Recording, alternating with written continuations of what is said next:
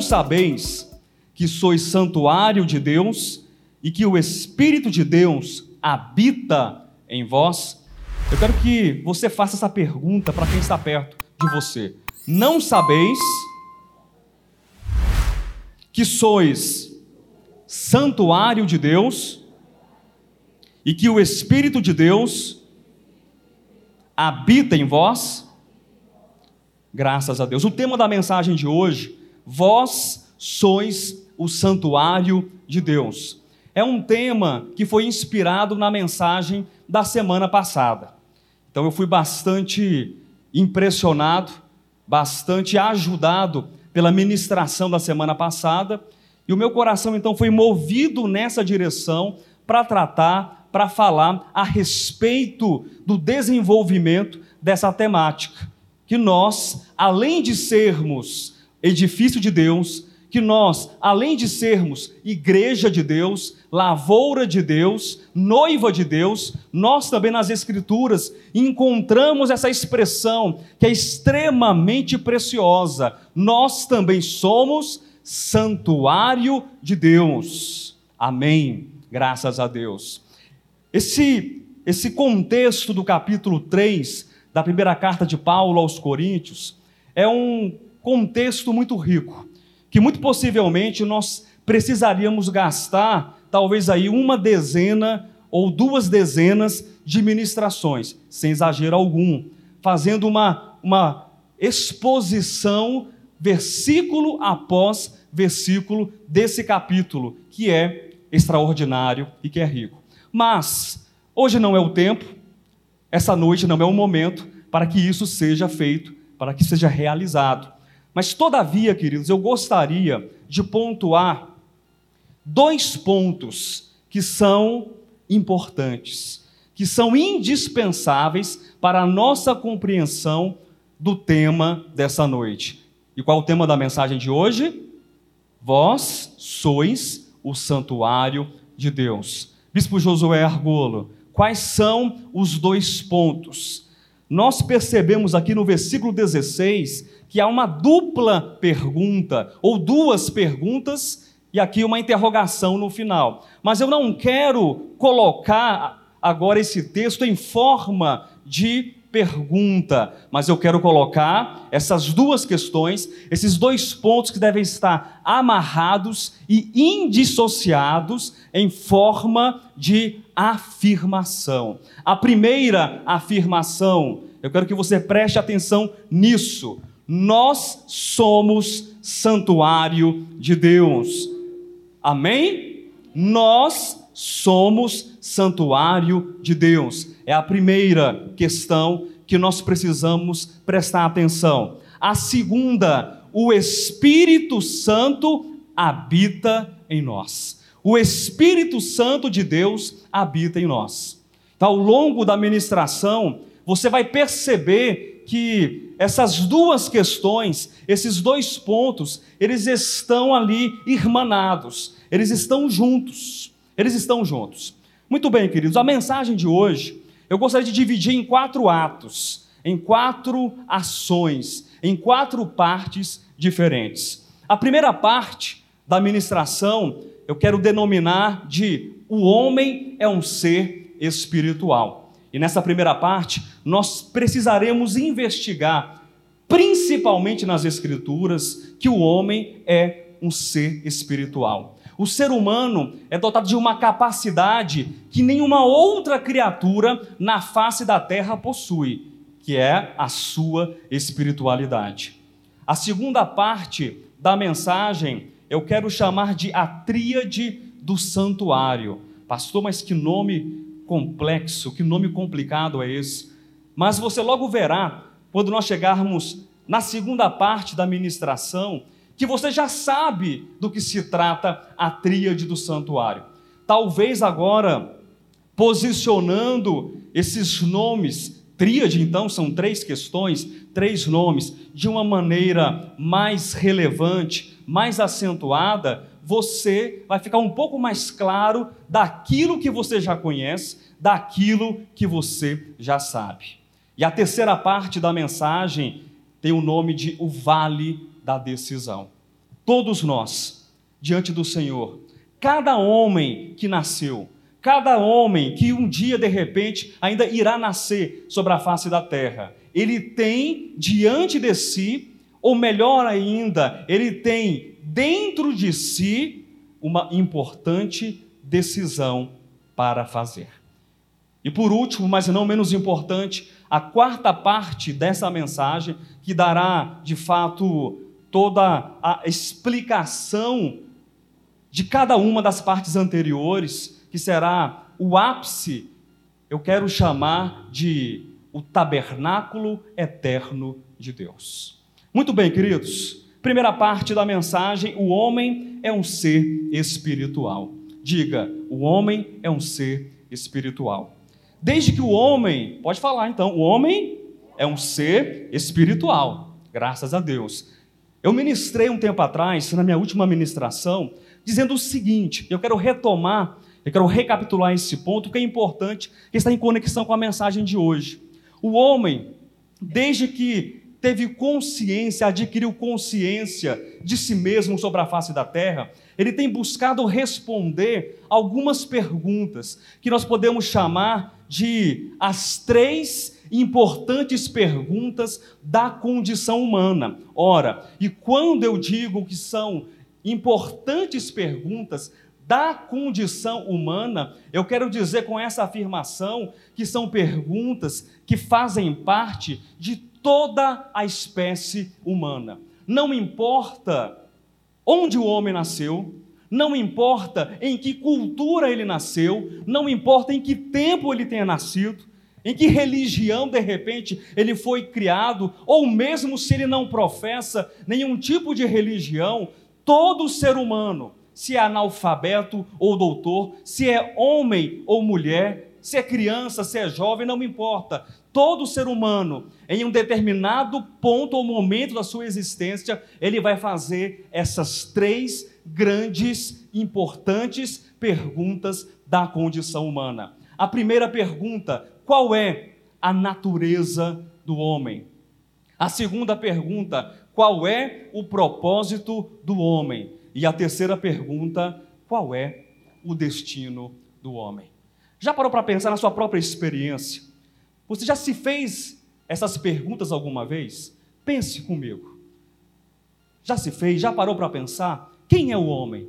Quem eu sou? Qual é o meu propósito sobre a face da terra? Qual é a minha razão de existir? Qual é o meu destino? E quando eu falo de destino, nós precisamos entender esse destino à luz das duas perguntas anteriores. Quais são? a natureza e o propósito do homem. Entenda destino como, seja, como sendo o ponto final, como sendo de fato o ponto de chegada. Então, a natureza do homem e o propósito do homem, a razão desse ser existir, devem conduzi-lo, seja na sua história particular, individual, ou seja na história coletiva de toda a humanidade, deve conduzir individualmente ou coletivamente esse homem ou a humanidade a um ponto de chegada. Mas é, é importante, é interessante dizer, queridos, que essas três perguntas, quais são? Natureza, propósito e destino do homem, elas podem ser respondidas de inúmeras maneiras na humanidade.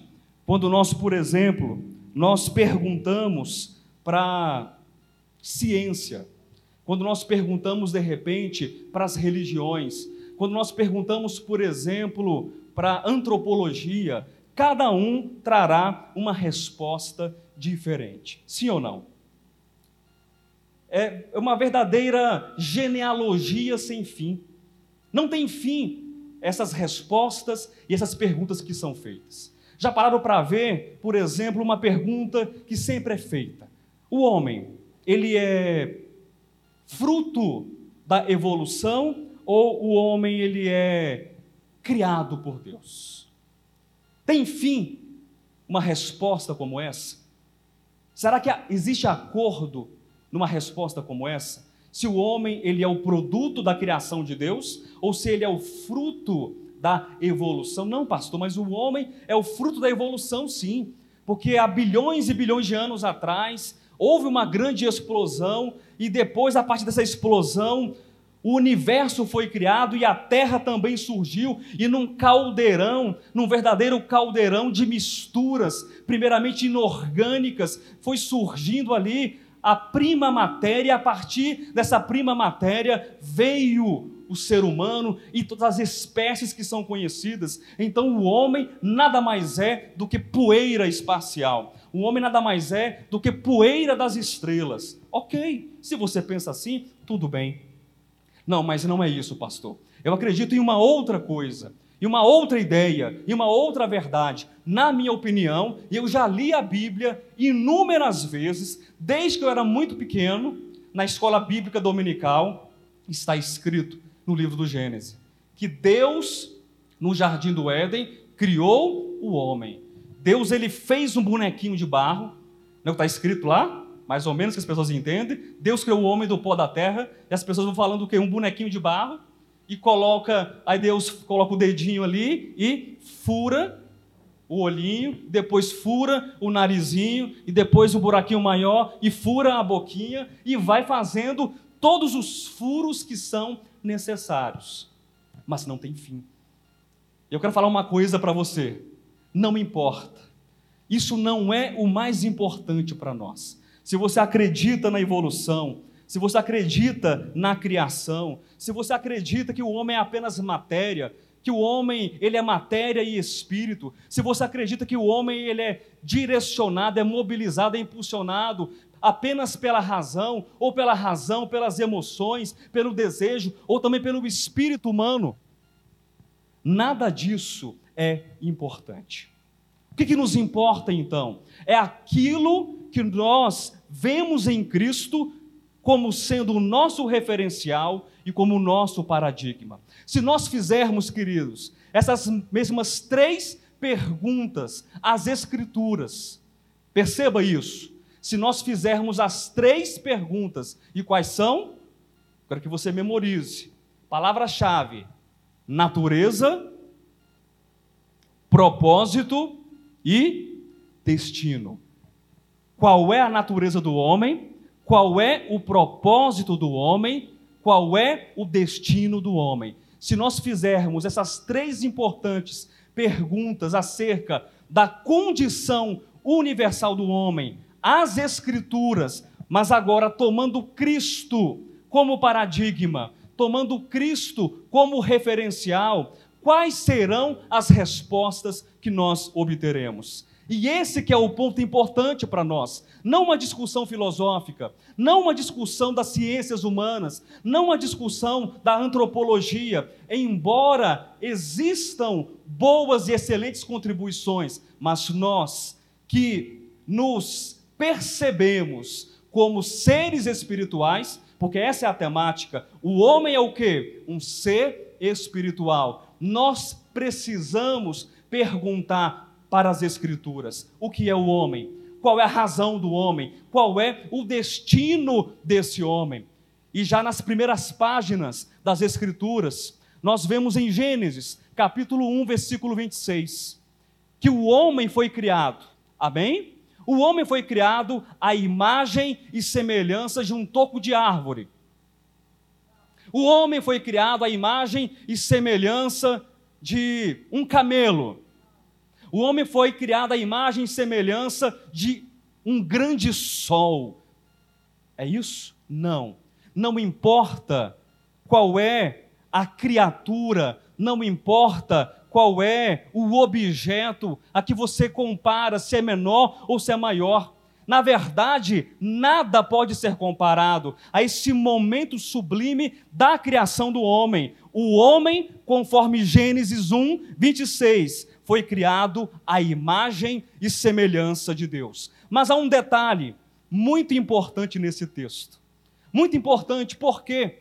Porque nesse texto é dito que o homem dominaria sobre a face da terra. Quem já leu esse texto, diga amém. E aí a gente olha para o homem e fala assim: o homem dominando sobre a face da terra. Mas como dominando? O homem em muitos momentos da história, ele foi presa, ele foi consumido pelas pragas, ele foi consumido pela morte, ele foi consumido pela guerra. Eu não vejo o homem dominando sobre a face da terra.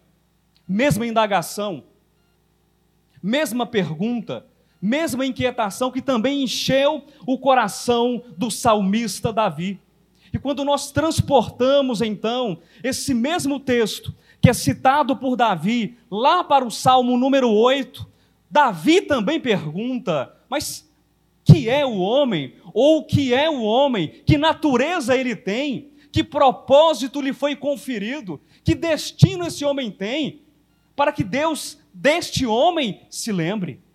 Então percebam a construção agora dessa ideia de que o homem, como um ser espiritual, e quando nós perguntamos à Bíblia sobre a natureza, propósito e destino do homem, nós percebemos em Gênesis 1, 26, em Salmo capítulo 8, e muito posteriormente, séculos depois, com uma clareza notável, com uma clareza impressionante, nós percebemos o escritor da carta aos Hebreus, no capítulo 2, dizendo, falando, revelando, descortinando quem é esse homem. E esse homem, a priori, não é você. Esse homem, a priori, não sou eu, não somos nós, mas é Cristo. E a partir daqui então, nós precisamos ver Cristo como paradigma de tudo aquilo que nós fazemos e realizamos. Cristo é esse homem que foi chamado, Cristo é esse homem que foi eleito, Cristo é esse homem, então, perfeito, no qual e nele todos aqueles que têm um coração em conformidade com Cristo e com Deus também podem reinar, também podem governar, também podem estar sobre o mundo com glória e com a manifestação de Deus em suas vidas. Queridos, mas é importante nós pensarmos sobre isso. Que o nosso pensamento não deve estar, de repente, vagueando atrás de perguntas ou de respostas da filosofia, da ciência, da religião, explicando a condição, a natureza do homem. O homem é um ser espiritual. Amém? E por ser um ser espiritual, nós entendemos que o homem, ele possui dentro de si um destino que já foi plantado, um destino que já foi semeado por Deus. Eu quero ler com você um texto em Filipenses capítulo 3, é um texto bastante conhecido, a partir do versículo 12 até o versículo 16. O homem é o quê? É um ser espiritual. Perceba isso. Ora, se o homem é um ser espiritual, nós sabemos que a natureza do homem, embora física e material, ela é primeiramente ou mais importante, a natureza do homem é o quê? Espiritual. Embora o homem esteja caminhando sobre a face da terra e construa uma vida, sim ou não? Você constrói uma vida? Você tem propósitos? Você tem razões para estar aqui sobre a face da terra? Você tem propósitos? Sim, mas muito mais importante do que as nossas razões ou propósitos passageiros, nós temos um propósito espiritual. Eu tenho um destino, eu vou chegar em algum lugar. Nós temos também esse destino humano e físico e objetivo e concreto, mas muito mais importante do que qualquer destino ou finalidade ou finalização nessa terra, nós temos também natureza, propósito e um destino espiritual. Filipenses 3, 12 a 16. Não que eu tenha já recebido ou tenha já obtido a perfeição, mas prossigo para conquistar aquilo para o que também fui conquistado por Cristo Jesus. Irmãos, quanto a mim, não julgo havê-lo alcançado, mas uma coisa faço, esquecendo-me das coisas que para trás ficam e avançando para as que diante de mim estão, prossigo para o alvo, para o prêmio da soberana vocação de Deus em Cristo Jesus. Todos, pois, que somos perfeitos, tenhamos esse sentimento. Todos, pois, que somos perfeitos, tenhamos esse sentimento. Qual o sentimento desse homem espiritual? Eu fui conquistado por Cristo. Cristo já me conquistou, mas eu também preciso adquirir. Eu também preciso conquistar a Cristo. Eu não estou ainda completamente aperfeiçoado, é o que diz o versículo 12. Não que eu tenha já recebido ou obtido a perfeição, mas por incrível que pareça, o apóstolo Paulo coloca no versículo 15: Nós que somos perfeitos. Por que ele coloca dessa maneira? Porque existe uma atitude no coração, uma atitude de buscar, de perseguir, de alcançar a perfeição que somente é possível em Cristo Jesus, o nosso Senhor. Quem está entendendo? Diga amém. Então o homem é um ser espiritual. E por ser um ser espiritual, ele deve prestar um serviço também nessa mesma base de espiritualidade. E aqui nós adentramos, queridos, para a segunda parte da mensagem de hoje, que eu chamo de a tríade do santuário. Não se espante, não é nada, nada de difícil de entender. A tríade do santuário. Por ser o homem uma criatura espiritual, ele se manifesta de inúmeras maneiras. Nós olhamos para o mundo e existem inúmeras formas de manifestações da espiritualidade humana. E não cabe nesse momento nem eu, nem você julgarmos o que está certo, o que está errado, religião, denominação, culto, A, B ou C, não é aquilo que nós precisamos ou devemos fazer nesse momento. Mas se nós analisarmos qualquer religião do mundo, preste atenção nisso que estou dizendo. Se nós analisarmos qualquer espécie de culto deste mundo, seja uma religião monoteísta, islamismo, por exemplo, ou cristianismo, ou judaísmo, ou uma religião politeísta, ou uma religião, de repente, ali nos primórdios da humanidade, anímica, o animismo, onde o homem, ele entendia que cada ser da criação, um passarinho, uma lagartixa, uma pedra, um sapo, eles tinham uma alma que se relacionava com o próprio homem. Se nós analisarmos tudo isso, nós veremos que existe uma tríade que é irredutível quando nós falamos sobre a espiritualidade do homem. Pastor, e que tríade é essa? Eu quero que você preste atenção e repita comigo: adorador. Mas com fé, com firmeza. Adorador. Adorado adoração. Eu sei que você está se preocupando agora, mas e aí? Quem é que é adorado? Calma, não se preocupe com isso. E como é que é a adoração? Não se preocupe também com isso.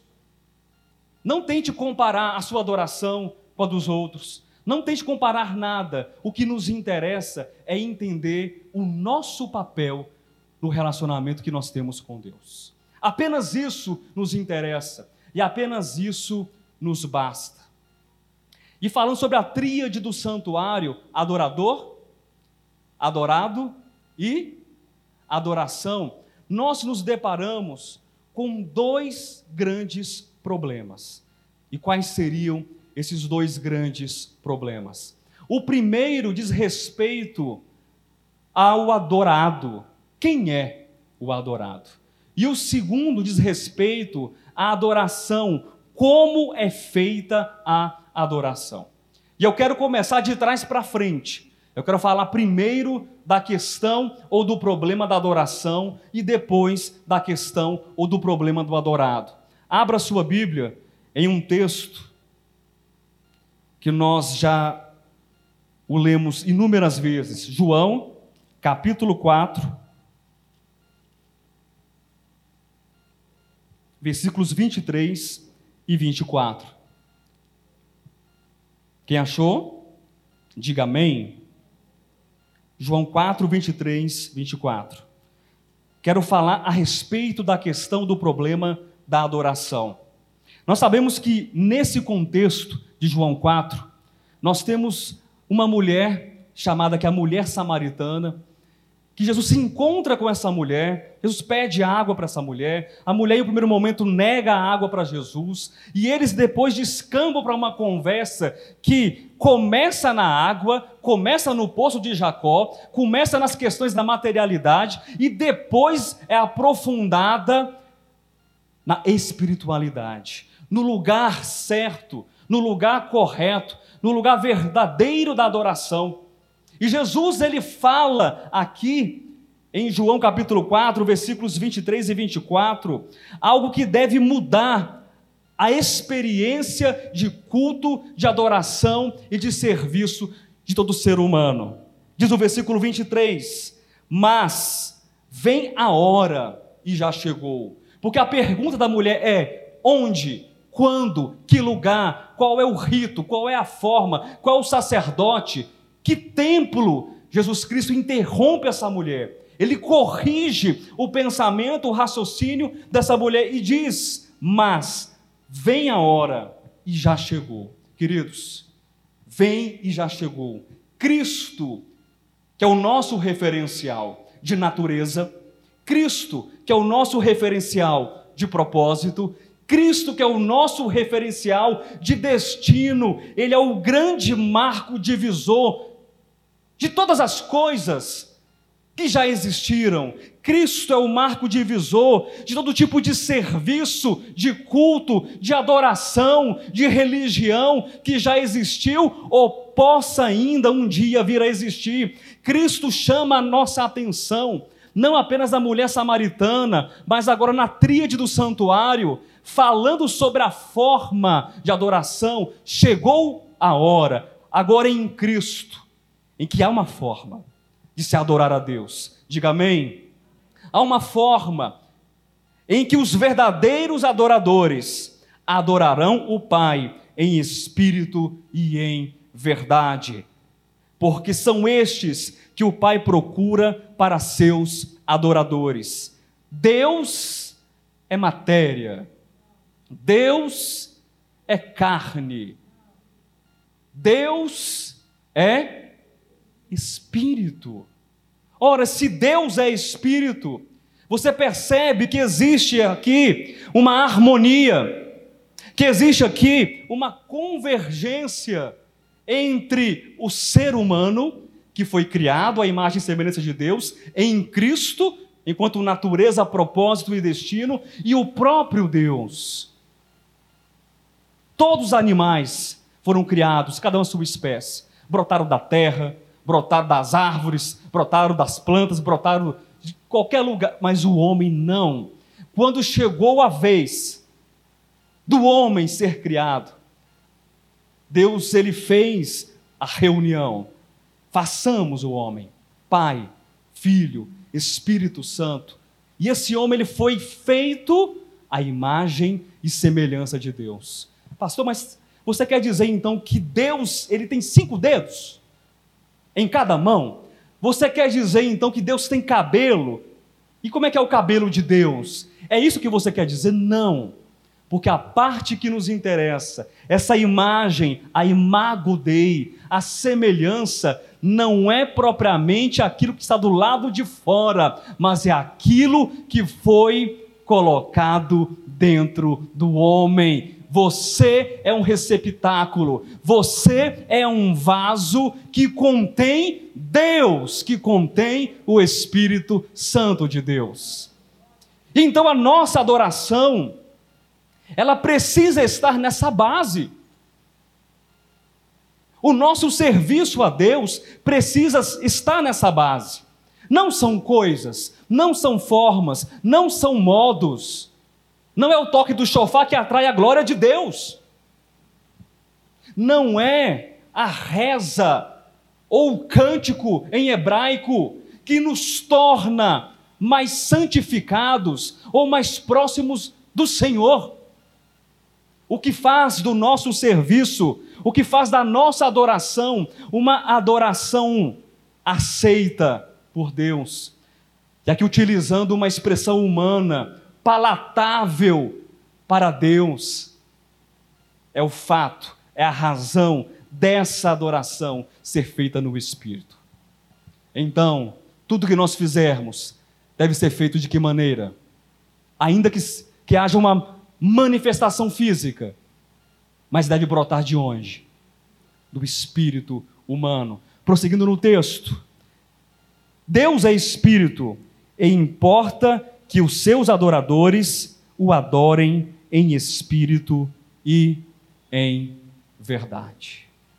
Deus é espírito e importa que os seus adoradores o adorem em espírito e em verdade. Pastor, mas eu quero fazer um, um show, quero fazer, soltar fogos de artifício para chamar a atenção de Deus. Você vai estar perdendo o seu tempo. Deus não precisa de coisas externas. Deus precisa de um coração voltado em verdadeira sintonia e espiritualidade a Ele. Essa é uma primeira questão. É um primeiro problema da tríade do santuário. Mas há um outro. Qual é? Quem é o adorado? E aqui, irmãos, deixa eu confessar uma coisa para vocês. Aqui a coisa fica muito complicada. Muito mais complicada. Porque quem é o adorado? Preste atenção. São três elementos que são o quê? Irredutíveis. Significa o quê? Esses elementos eles precisam estar ali nessa tríade do santuário, do culto da adoração. O primeiro elemento é o adorador. Quem é um adorador? É fácil de falar quem é um adorador?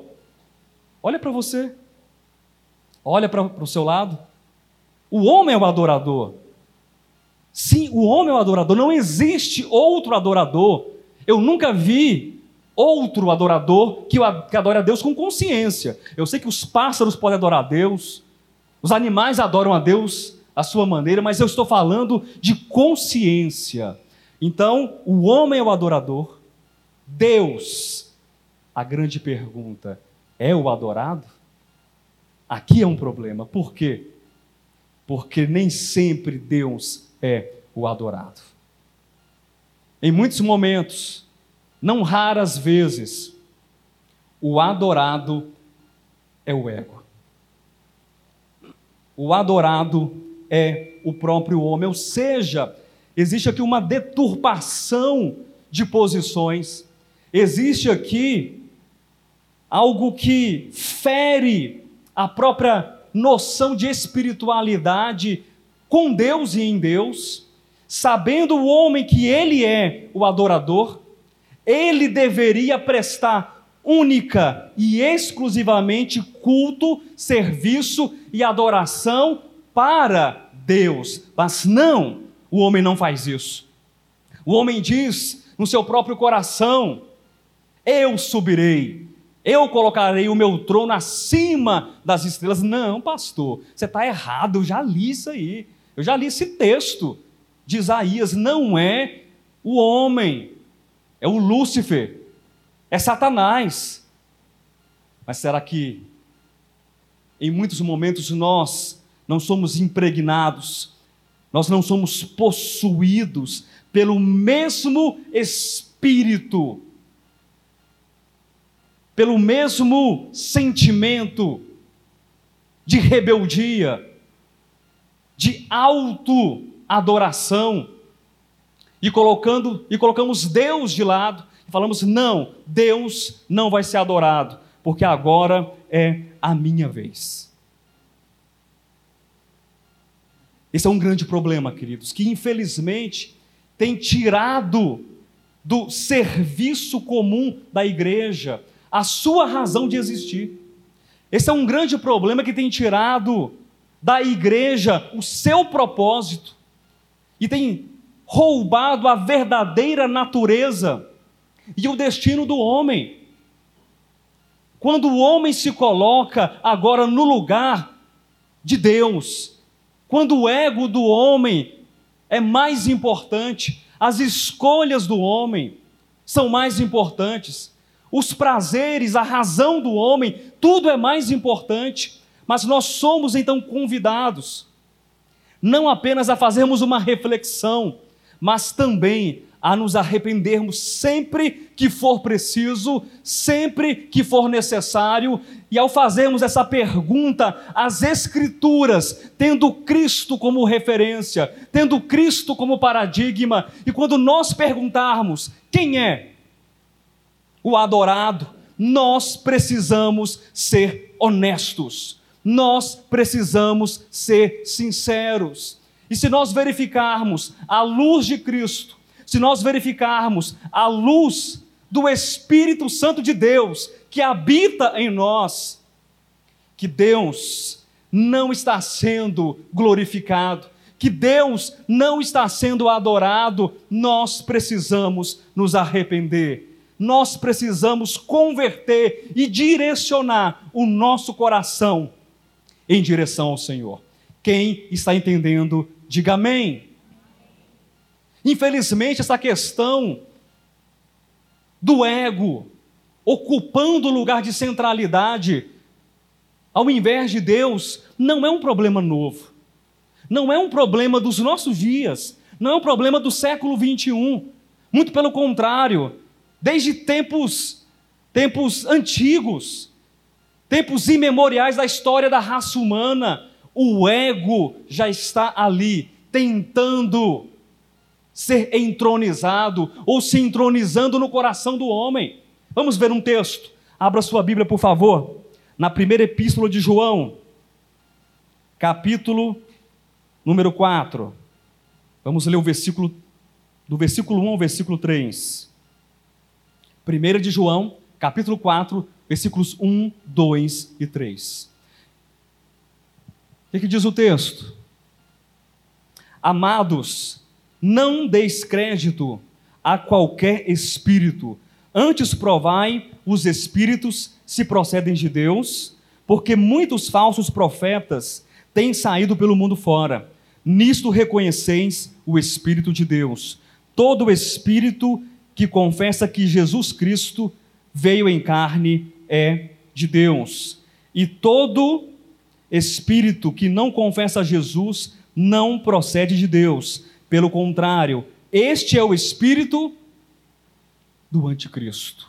Todo espírito que não confessa a Cristo, que Cristo veio em carne, é o espírito do anticristo, a respeito do qual tendes ouvido que virá. É isso? O espírito do anticristo que virá. É isso que diz a Bíblia? Está escrito. Que vem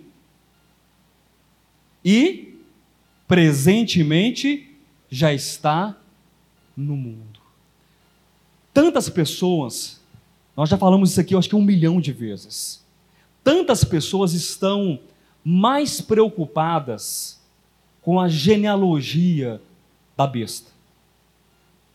Estão mais preocupadas com toda a sua árvore genealógica. Quem é o anticristo? De onde ele virá? E embora nós não possamos desconsiderar a materialidade dos fatos escatológicos, e ninguém está aqui, nenhum pastor, nenhum cooperador, ninguém está aqui para desprezar as questões que um dia vão acontecer do ponto de vista da sua materialidade. Mas isso não é o mais importante para nós. O mais importante é nós termos a compreensão de que existe um espírito no mundo. Ele virá, mas ele já está presente no mundo e ele tem roubado, ele tem tirado dos corações dos homens a centralidade que só pertence a Deus e ao seu Cristo. E nós precisamos estar claros disso, queridos. Nós precisamos compreender essa questão. O anticristo não pode ter lugar no nosso coração. O anticristo não pode ter lugar em nossas mentes. Mas, pastor, eu nunca segui o anticristo. Nem sei onde ele, ele mora, não sei qual o endereço dele, nem quero saber. Ok, mas quantas vezes o eu anticrístico, quantas vezes o coração anticrístico, quantas vezes a alma anticrística falam fervorosamente e bradam dentro de nós.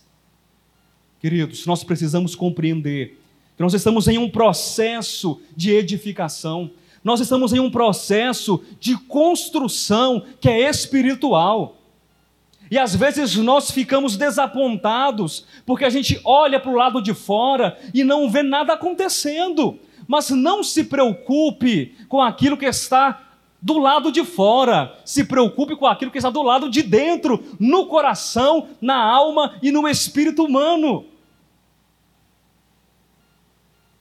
Isso é o importante para nós. Nós não podemos permitir que esse espírito do anticristo venha roubar a centralidade, o governo de Cristo em nossas existências. Esse problema precisa ser tratado hoje, amanhã, depois de amanhã, sempre que nós percebermos que o nosso coração está se desviando da verdade, sempre que nós percebermos que o nosso coração está tendo, de repente, ares anticrísticos, posicionamentos anticrísticos, nós precisamos pedir: Senhor, eu preciso de ajuda. Eu preciso de suporte, eu preciso de socorro, eu preciso mais da tua graça, eu preciso mais de ti, Senhor, porque eu faço parte do santuário de Deus, porque o Espírito Santo de Deus habita em mim e habita nesse santuário, nessa coletividade. Eu não posso estar perdendo o meu tempo, eu não posso estar perdendo o alvo, a direção. Amém? Existem pessoas que estão preocupadas com coisas, com formas, com objetos, com genealogias, com histórias, mas nada disso é capaz de trazer paz para o homem, nada disso é capaz de recuperar o homem. Somente Deus é capaz, somente Cristo é capaz. É por esta razão que nós sempre afirmamos que Cristo é o único capaz de expressar a vontade de Deus. Cristo é a perfeição que Paulo buscava, Cristo é a perfeição que Pedro buscava, Cristo é a perfeição que João e os apóstolos buscaram. Cristo é a nossa perfeição, Cristo é a nossa ponte que nos conecta com Deus, Cristo é a escada que nos leva a Deus. Cristo é a interpretação das Escrituras. Cristo é a revelação precisa, precisa, exata, incorrigível. Nada pode ser, tem que ser corrigido em Cristo, da parte de Deus. É Ele que nos leva ao Senhor. Tem gente que fica perguntando assim, mas por que esses irmãos sempre falam em todo culto? em toda reunião de domingo, se não é no domingo, se é no domingo não, que Cristo é a chave hermenêutica das Escrituras. É apenas uma expressão pomposa? Diga para mim, será que é? Cristo é a chave hermenêutica das Escrituras. Esse povo do Devap fala que não gosta de teologia, mas eles usam umas expressões cheias de pompa, de circunstância, não se trata disso, não se trata de orgulho, não se trata de uma expressão bonitinha, ou para chamar sua atenção, ou para você decorar, ou bater a mão no seu peito e falar assim: na minha igreja, no meu ministério, nós ensinamos que Cristo é a chave hermenêutica das Escrituras. Fiz voz de radialista, igual do Pedrão. não é para isso. Eu fiquei muito intrigado novamente com essa questão da hermenêutica. Embora nós saibamos o que significa a hermenêutica, que é a tradução, eu procurei uh, na, na, língua mais próxima, na língua que é, que é o avô da língua portuguesa aqui do Brasil. Cristo é a tradução das Escrituras. O que significa isso? Glória a Deus, pode dizer glória a Deus. Cristo é a tradução das Escrituras. Ou seja, a minha lente de visão, a minha lente de percepção, de tradução, não é a revista e atualizada, não é a corrigida, não é, diga outras versões aí, King James, qual outra? Versão espanhola Recobro, excelente, mas também não é. Nova versão, linguagem de, de hoje, não, nada disso. Cristo é a minha versão das Escrituras. Cristo é a minha versão de tudo aquilo que eu preciso compreender para ter paz com Deus, aliança com Deus, para ser de fato um entre centenas e centenas de sacerdotes do Deus Altíssimo. E eu digo sacerdote não no sentido deturpado da religião, porque eu sou pastor, não, mas sacerdote como você, sacerdote como você, sacerdote como todos que estão aqui e aqueles que não estão aqui aquele que adora, aquele que serve, aquele que cultua, aquele que canta, aquele que expressa Deus porque faz parte de um santuário espiritual, faz parte de um tabernáculo que é espiritual. E eu pesquisei a respeito dessa palavra, traduzir ou tradução. Traduzir vem do latim traducere, que significa conduzir, que significa guiar, que significa transportar. Você percebe a riqueza disso? Quando nós falamos que Cristo é a tradução, é a hermenêutica das Escrituras, nós estamos dizendo para você que Cristo é o único eleito por Deus, é o único escolhido por Deus para guiar o homem até Deus. Deus tem o seu Cristo para fazer isso.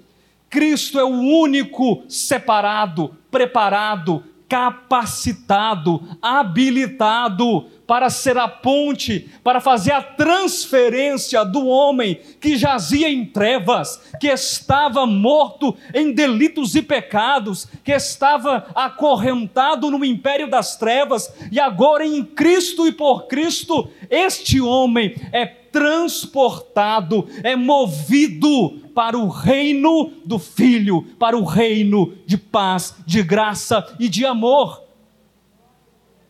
Cristo é a ponte, Cristo é o guia, Cristo é a orientação, Cristo é a bússola para nós que fazemos parte desse santuário. Hoje eu tive uma experiência, eu gosto muito das, das experiências que me fazem avaliar a minha espiritualidade e a minha conexão com Deus. Eu tive uma experiência com meu filho caçula, Natan. Vocês conhecem, um baixinho dos olhos verdes. E geralmente aos sábados ou aos domingos nós vamos ao mercado, que fica perto da nossa casa. É bem pertinho. É um programa de final de semana entre pai e filho. Nem que seja para comprar de repente ali um ketchup. Alguma coisa a gente vai, a gente sai, a gente passeia e está conversando. Aí hoje o Natan me surpreendeu, presta atenção nessa história, que me fez olhar para a minha conexão com Deus. A gente atravessou a pista e o Natan falou: Pai, hoje eu vou levar você para o mercado. Eu vou te conduzir até o mercado. Aí eu perguntei: Você vai fazer isso? Vou. Atravessamos, peguei na mãozinha dele as duas pistas e aí fomos andando.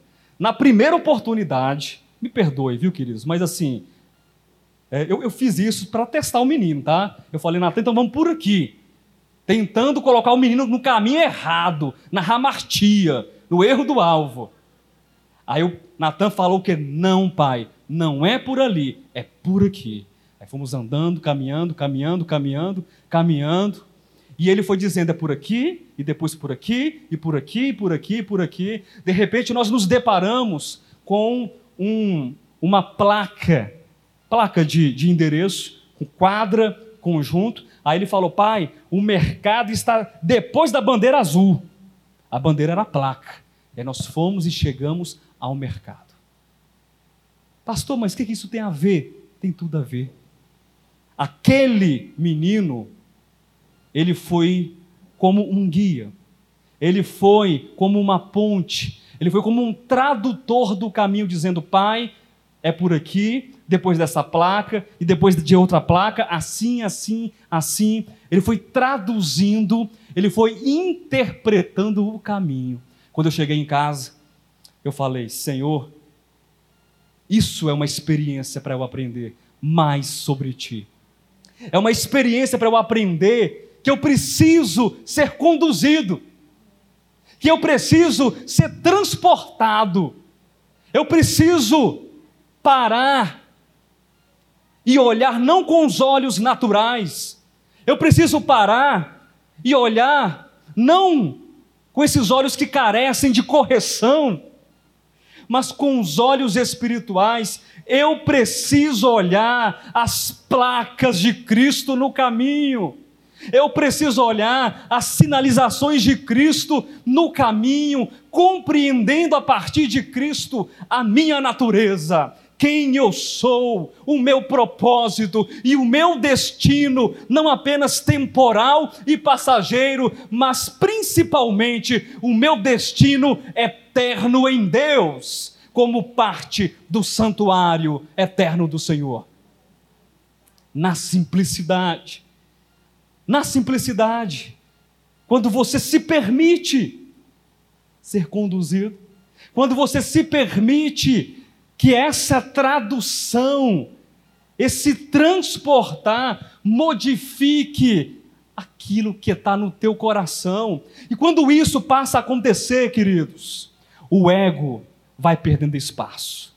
O ego vai perdendo espaço. Sabe por quê? Nós vamos então nos tornando cada vez mais aperfeiçoados na decodificação divina, na linguagem celestial, na linguagem de Deus, e o ego vai se tornando analfabeto, o ego vai se tornando cada vez mais obscuro, pequeno, e não há espaço e não há lugar para esse ego porque ele vai diminuindo, ele vai diminuindo e Cristo vai assumindo o lugar, Cristo vai assumindo o controle e vai governando de dentro para fora. Nós somos seres espirituais. Nós temos uma grande responsabilidade nessa tríade da adoração, nessa tríade do santuário. Que é permitir que esse Cristo cresça em nós. E aí chegamos na terceira parte da mensagem. Quem se lembra da terceira parte da mensagem? Chamada o Vale da Decisão. Todos nós temos que decidir. Decidir. E não me venha com churumelas. Eu não vou discutir arminianismo com você. Não vou discutir calvinismo com você. Pastor, mas tem que decidir pela salvação ou pelo reino? Pastor, tem que decidir pela vida eterna ou pelo. Eu não vou discutir isso com você. Nós somos seres dotados de consciência. Nós somos seres dotados de espiritualidade. E por incrível que pareça, esse conceito de espiritualidade, ele está se tornando até mesmo, escute isso, no meio acadêmico, um conceito mais aceito. Hoje em dia já se fala de homo espiritualis. Nós sabemos que o homem é conhecido, o homem moderno, já aí há algum certo tempo, de Homo sapiens, que traduzido livremente é o quê? Homem sábio. Mas já há um grupo de cientistas da religião, não apenas de teólogos, mas cientistas da religião, de antropólogos que dizem que a melhor, o melhor termo para o homem não seria o homem sábio, Homo sapiens, mas seria o homem espiritual, porque essas pessoas compreenderam que o homem e somente o ser humano, ele é dotado de uma capacidade que o leva a buscar a sua espiritualidade. E então, já que nós somos seres espirituais, nós somos os adoradores de Deus. Nós estamos num serviço de adoração que nos conecta com o Senhor. E a conexão, ela é racional, a conexão é emocional e a conexão é espiritual. Nós precisamos decidir o que nós faremos então. E aí Joel nos apresenta, capítulo 3, versículo 14. Vou apenas citar esse texto, que chegará um momento. Preste atenção chamado de o vale da decisão. É o vale da decisão, onde multidões, povos e povos estarão ali nesse vale da decisão e haverá uma grande batalha. Pastor, se você acabou de dizer, chegará o momento, sim, mas embora essa batalha um dia vá acontecer entre Cristo e o anticristo, a besta e Deus e o seu eleito, o Cristo, nós precisamos entender que essa batalha é diária. O vale da decisão é hoje. O vale da decisão é aqui. É agora. Esse é o momento. Romanos capítulo 12, versículo 2 diz: Não vos conformeis com este século. Mas transformai-vos pela renovação da vossa mente, para que experimenteis qual seja a boa, agradável e perfeita vontade de Deus. Nesse terceiro momento da mensagem, nós temos que entender que no vale da decisão existem dois selamentos, ou duas maneiras de nós sermos selados. Eu citei esses dois textos, mas eu preciso ler outros dois textos. Abra sua Bíblia rapidamente, no último livro, Apocalipse, capítulo 13, 13 e 16. E depois nós iremos ler 14 1. Diz assim: A todos os pequenos e os grandes, os ricos e os pobres, os livres e os escravos. Quem ficou de fora aqui? Quem ficou de fora aqui? Ninguém ficou de fora. A todos, pequenos, grandes, ricos, pobres, livres, escravos, faz que lhe seja dada certa marca sobre a mão direita ou sobre a fronte. Nós sabemos, é claro, que esse texto se refere à marca, ao selo, ao sinal da besta.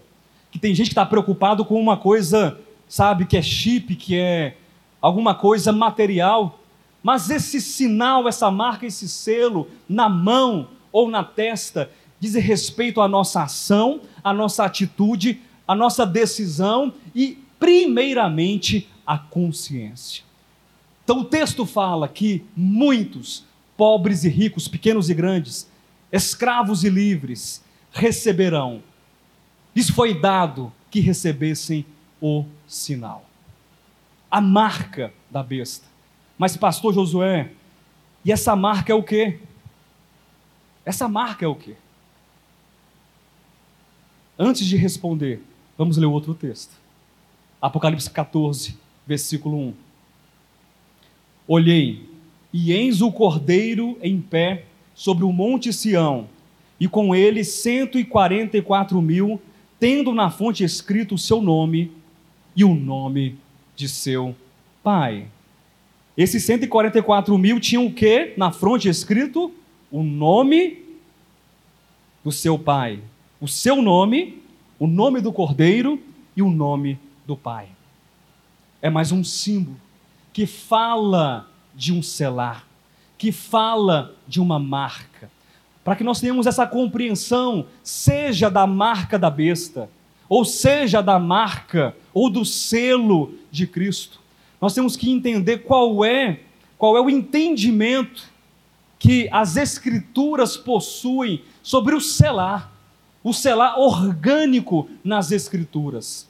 Fala sobre a posse, fala sobre possuir através do amalgamar, do juntar, do misturar na mente, no coração, no espírito, na alma daquele que é selado, de características essenciais daquele que está selando.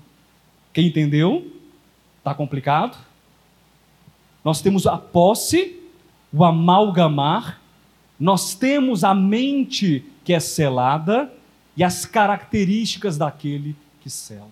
Então, seja a marca de Cristo, seja a marca da besta, essa criatura chamada ser humano, ele possui e também é possuído pelas características daquele que o selou. A grande pergunta é: eu estou selado com o quê? Queridos, há algo muito interessante sobre a consciência humana. A consciência humana, ela tem uma natureza plástica. E eu gosto muito dessa expressão que é retirada do livro Nascidamente, e é uma expressão da neurociência, que fala sobre a capacidade ou a característica do cérebro humano de se adaptar. Essa plasticidade ou neuroplasticidade é uma capacidade que o ser humano tem de se adaptar, de aprender, de reformular, de ressignificar. E quando nós trazemos isso para a nossa experiência espiritual, nós entendemos que o ser humano, em sua consciência, ele pode estar se moldando ou à marca da besta, ao império das trevas, a uma consciência caída, ou também ele pode estar se moldando, se adaptando, se ajustando à consciência de Cristo e aos princípios do Evangelho. É uma questão de decisão, é uma questão de escolha, que é hoje, eu repito o que eu disse agora há pouco, o vale da decisão é agora, hoje. Pastor, você quer que a gente levanta a mão para aceitar Jesus? Não é isso que eu estou falando. É o apelo no final do culto? Não é isso que eu estou falando. Porque um, um rito, uma exposição de uma mão levantada, não diz, na verdade, se você está selado por um por outro que é o coração ligado a Cristo. Essa marca da besta é o ego, essa marca do anticristo é o espírito que nega a verdade, que nega a Cristo. E ao contrário, o selar na fronte, o selar na testa do nome de Cristo e do Pai e do seu Pai corresponde a uma consciência humana que é ajustada. Lembra essa palavra? Ajustamento é a justificação, é uma consciência ajustada ao próprio Cristo. Corresponde a um coração que é fidelizado ao próprio Deus e à sua verdade. Perceba que nesse texto, esses milhares de milhares, que é um número simbólico, recebem na testa o nome de Cristo e o nome do Pai. Significa que na nossa experiência, nós somos ajustados, somos justificados ao Cristo. E o nosso coração é fidelizado, amarrado e justificado na verdade, que é Deus, que é o próprio Deus. Então há uma decisão. E nós já tomamos essa decisão. E nós estamos firmes nessa decisão. Nós decidimos nós escolhemos Cristo Jesus, o nosso Senhor. E o diabo, e as trevas, e o anticristo, nada tirará essa decisão de nós. Primeira parte, o homem é um ser espiritual. Segunda parte, a tríade do santuário. Terceira parte, o vale da decisão. Diga, eu já estou nesse vale. E tudo isso nos faz, então, chegar ao ápice dessa ministração que fala do santuário eterno de Deus. O título da mensagem é Vós sois, vocês são o santuário de Deus. Abra sua Bíblia e é o último texto que eu vou ler, queridos. Ainda em Apocalipse, capítulo de número 21, versículos 1, 2 e 3. Vi novo céu e nova terra, pois o primeiro céu e a primeira terra passaram, e o mar já não existe. Vi também a cidade santa, a nova Jerusalém, que descia do céu da parte de Deus, ataviada como noiva, adornada para o seu esposo. Então, ouvi grande voz vinda do trono, ouvi grande voz vinda do trono, dizendo: Eis o tabernáculo de Deus com os homens, Deus habitará com eles, eles serão povos de Deus, e Deus mesmo estará com eles. A última parte dessa ministração fala sobre o santuário eterno de Deus. A nova Jerusalém é o santuário eterno de Deus. Um santuário que diz que Deus estará entre os homens. Um texto que fala um santuário que estará com os homens. E um santuário que estará no homem e também no próprio Deus. As lágrimas não existirão mais, a dor não existirá, o choro, o sofrimento, o pranto, nada disso existirá, porque Deus reunirá o seu povo. Deus reunirá o seu povo. E eu disse que esse texto seria o último texto, mas não será o último texto. Me suportem mais em um momento. Em um último texto. Um último texto.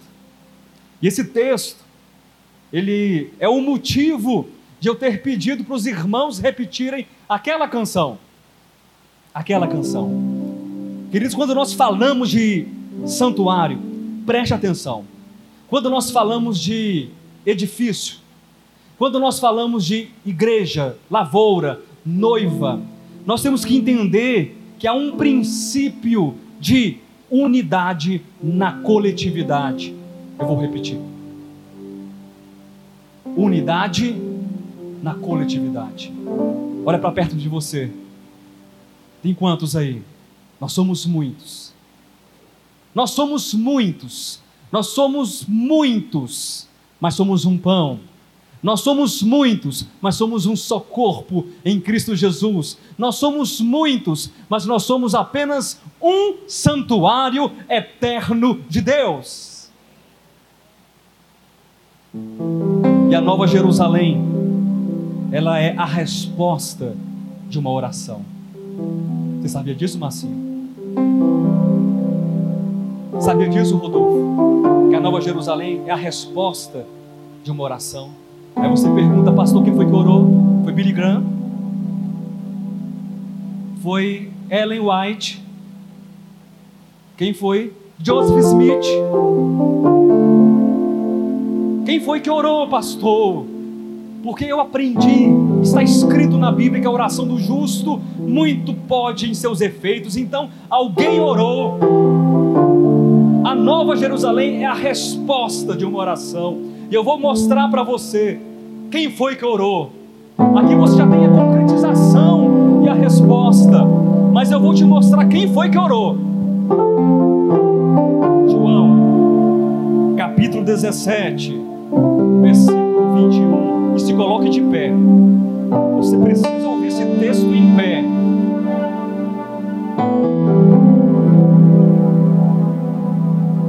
Irmãos, eu não vou ler toda a oração mas eu quero ler uma parte. Uma parte. Que é a parte mais pulsante dessa oração. Olha Cristo falando aqui. Tudo o que ele disse. A fim. A fim de quê? A fim de que todos. A fim é destino, é finalidade, mas a fim também é propósito. E a fim assume uma natureza pré-existente. A fim de que todos sejam um